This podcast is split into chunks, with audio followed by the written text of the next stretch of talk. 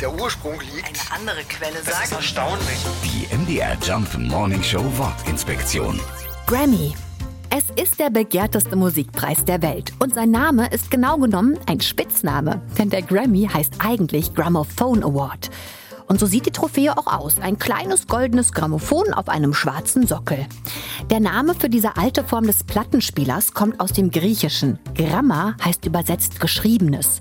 Und Phone so viel wie die Stimme oder Ton. Es ist also ein Gerät zur Aufzeichnung und Wiedergabe von Tönen. Der deutsche Emil Berliner hatte es 1887 erfunden und sich den Namen schützen lassen. Der stumme Apparat alleine wäre natürlich ein bisschen langweilig gewesen, also hat sich Berliner im gleichen Jahr auch noch die Schallplatte patentieren lassen.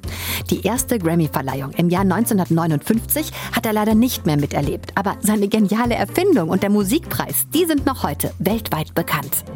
MDR Jump Morning Show Wortinspektion. Jeden Morgen um 6.20 Uhr und 8.20 Uhr und jederzeit in der ARD Audiothek.